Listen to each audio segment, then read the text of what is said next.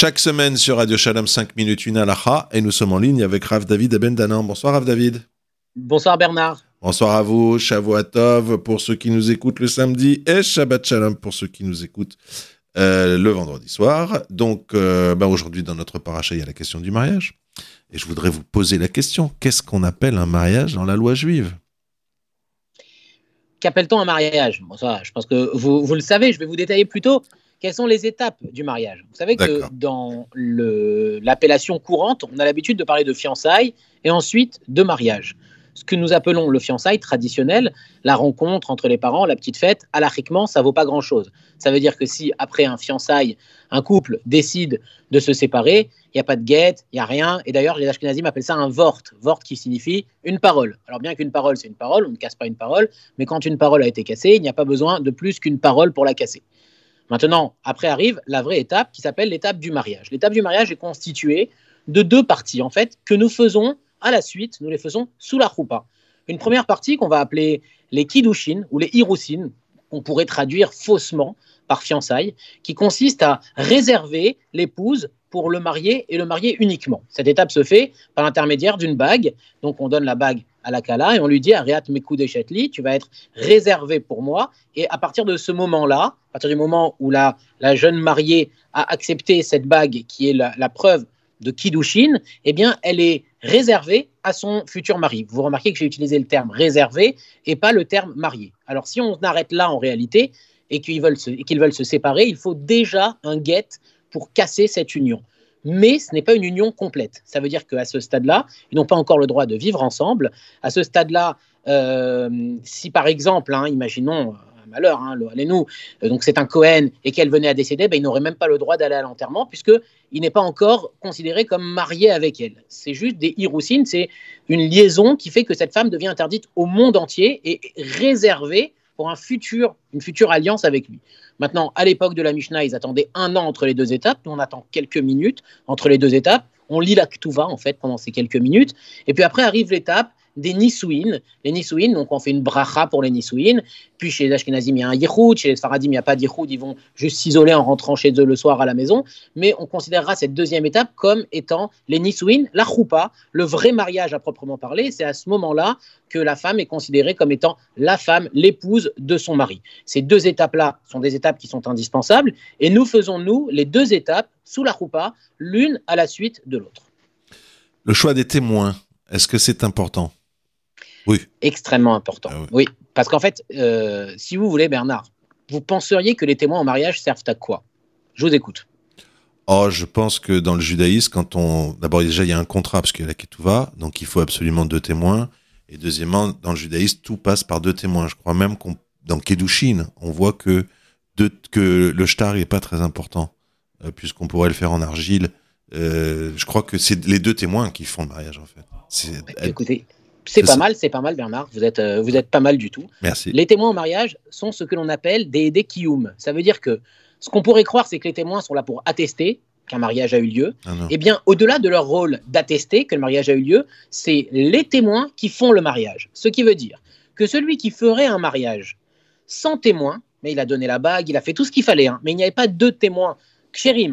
Aptes à témoigner qui ont assisté, même si toutes les étapes ont eu lieu et qu'on est sûr qu'elles ont eu lieu, il y a une caméra qui a filmé, il n'y a pas de doute, eh bien le mariage n'est pas valable. C'est pour ça que les témoins sont extrêmement importants. C'est eux qui font le mariage. Le choix des témoins est important. On prend des témoins qui ne sont pas de la famille, donc euh, il ne faut pas que ce soit des gens, il y a des degrés familiaux qui sont considérés comme proches parents. On prend des témoins qui doivent respecter les mitzvot, ne pas transgresser intentionnellement une, ne serait-ce que même une seule des mitzvot. Bah, de la Shabbat. Par exemple, ça en fait qu'on pose comme question. si quelqu'un se marie avec deux témoins qui sont pas chambrés Shabbat, il est marié, à Pialacha, je parle, il est marié ou pas? Alors, là, on rentre dans des situations auxquelles je ne vais pas répondre à la radio. Al Pialacha, on va considérer que oui, il est marié, mais on ne le fait pas. Après, maintenant, on rentre dans des vrais problèmes à l'Afrique. Des vrais problèmes à l'Afrique. Maintenant, c'est pour ça qu'aussi, sous la roupa, et vous allez voir qu'on répond à votre question en même temps, que dit le rave qui marie le marié et la mariée? Donc il s'adresse au marié en lui disant ce sont tes témoins exclusifs, puisque dans la salle, il a aussi des proches parents, et le marié pourrait considérer que tout le monde est témoin. Or, dans un groupe de témoins, il suffit qu'il y en ait un qui soit pas cachère pour que tout le groupe soit annulé. C'est pour ça que le marié se concentre sur les deux témoins qui sont ses témoins exclusifs. Si jamais les témoins ne faisaient pas Shabbat, le mariage a priori, on le considérera comme bon, mais là, il faut vraiment un beddin pour prendre ce genre de décision et sûrement pas quelqu'un à la radio. D'accord. Alors, par contre, la ketouva, c'est quoi?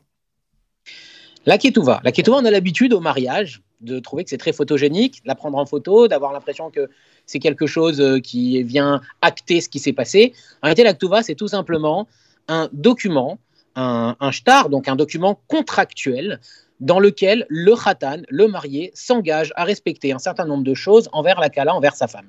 Ce certain nombre de choses concerne et la vie du mariage, donc comment il, prend sur lui de la nourrir, de la loger, de la chérir, mais en plus de ça, il est prévu dans l'acte aussi les situations qui sont moins agréables, des situations où il devrait se séparer, des situations où il y aurait un décès, et là, le marié s'engage à une certaine somme d'argent dans les situations où il devrait se séparer. Ces sommes-là sont écrites dans l'acte le rave, en général, qui fait le mariage, il explique au marié, voilà, tu vas t'engager sur quelque chose. Il lui fait faire kinyan, kinyan soudar. Vous savez que c'est comme ça qu'on fait une acquisition, c'est comme ça qu'on s'engage dans le peuple juif, c'est en soulevant un vêtement. Donc le rave fait soulever un vêtement et le khatan, le marié, s'engage à respecter tout ce qu'il y a écrit dans ce texte de l'Aktuva, qui ne sont ni plus ni moins que des engagements contractuels que prend le marié envers la mariée.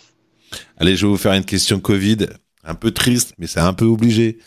Euh, donc, euh, le gouvernement ne nous a pas encore autorisé à, à prier en minyan. Je peux me marier, et pourtant, il nous autorise à nous marier. Alors, que dit la halakha Je peux euh, me marier sans minyan ou pas? Alors, ça va être complexe. Ça va être complexe parce que se marier avec tout juste minyan, il n'y a pas de souci. Même si on n'est pas nombreux, il n'y a pas de souci. Se marier sans minyan, ça pose problème puisqu'il y a les Sheva Brachot que l'on récite sous la roupa qu'on ne peut pas réciter s'il n'y a pas Minyan. Donc il faudra à tout prix faire les Sheva Brachot. Alors vous allez me dire, on peut faire la première étape, on peut faire du mariage, les Kiddushin, faire les Nisouin sans faire les Sheva Brachot, n'en faire peut-être qu'une seule, mais quand on regarde dans tous les post-kim, c'est sujet à discussion et donc on évite de faire des mariages à moins de 10 personnes. Vous savez que quand on parle de mariage, on parle toujours de sujets qui vont être extrêmement euh, sensibles, puisque ce sont des, actes qui sont très souvent, euh, ce sont des actes qui ont des conséquences très lourdes au niveau de la halakha. C'est pourquoi on évite de se marier à moins de 10. Et si on doit se marier, pile 10 personnes suffisent, même si l'espace est très grand. Hein. mais il faut qu'il y ait un minyan qui assiste au mariage. Minyan, deux edim, c'est le minimum pour pouvoir faire un mariage. Rav David Abendanan, vous allez me faire une promesse et euh, vous êtes pris, euh, comment dire, de, sans avoir été prévenu. Vous nous referez un jour une, une dracha, vous nous expliquerez si l'une des trois conditions euh, à l'Afrique pour le mariage sont valables chacune séparément ou s'il faut les trois. Je m'explique. Donc il faut une bague, il faut un contrat et il faut un acte sexuel, dit l'Agmara. C'est très facile, tout le monde connaît, c'est au tout début de Kedushin. Mais est-ce que si j'en ai qu'un, est-ce qu'on pourrait dire, par exemple, est-ce que deux jeunes qui ont une relation sexuelle en pensant qu'ils vont se marier, est-ce que ça pose un problème? Bah, Bernard, je ne vais pas vous faire attendre un prochain cours. D'abord, tout d'abord, je vais revenir juste rapidement sur ce que vous dites. Ah. La, la, ne demande absolument pas qu'il y ait trois choses. Elle ne demande qu'il n'y en ait qu'une seule des trois. Ah voilà, donc c'est répondu tout de suite. Nous n'en faisons qu'une seule des trois, et c'est l'argent. Ça veut dire qu'aujourd'hui, on épouse une femme, on lui donne une certaine somme d'argent. Cette somme d'argent, c'est une bague. D'accord? On a l'habitude de donner une bague. Maintenant, un, couple qui aurait une relation et qui ferait cette relation dans un état d'esprit de mariage, vous vous rappelez qu'on a expliqué qu'il faut des édimes, que les édimes sont des, des. C'est grâce aux témoins que le mariage a une validité. Donc maintenant, il n'y a pas de témoins, donc il n'y a pas de validité. Alors, il existe des situations où si deux personnes ont vécu ensemble à certains moments, et souvent dans le cas où ils ont eu des enfants, ou alors il y a eu une vie conjugale prononcée et longue, le Beddin demande un guet quand il y a une séparation. Mais le Beddin demande un guet l'echatrila, ça veut dire avant de remarier la femme, on demandera un guet. Si en revanche elle s'est remariée, on n'était pas au courant et on s'en rend compte après, eh bien ce qui est fait est fait. On considère que la première vie qu'elle avait eue, c'était pas considéré comme un mariage. Mais en tout état de cause, pour un vrai mariage, il faut deux témoins qui assistent à ce que la personne dise le marié dit à la mariée, Areat Mekudeshetli, et on ne fait ça que avec de l'argent aujourd'hui, exclusivement.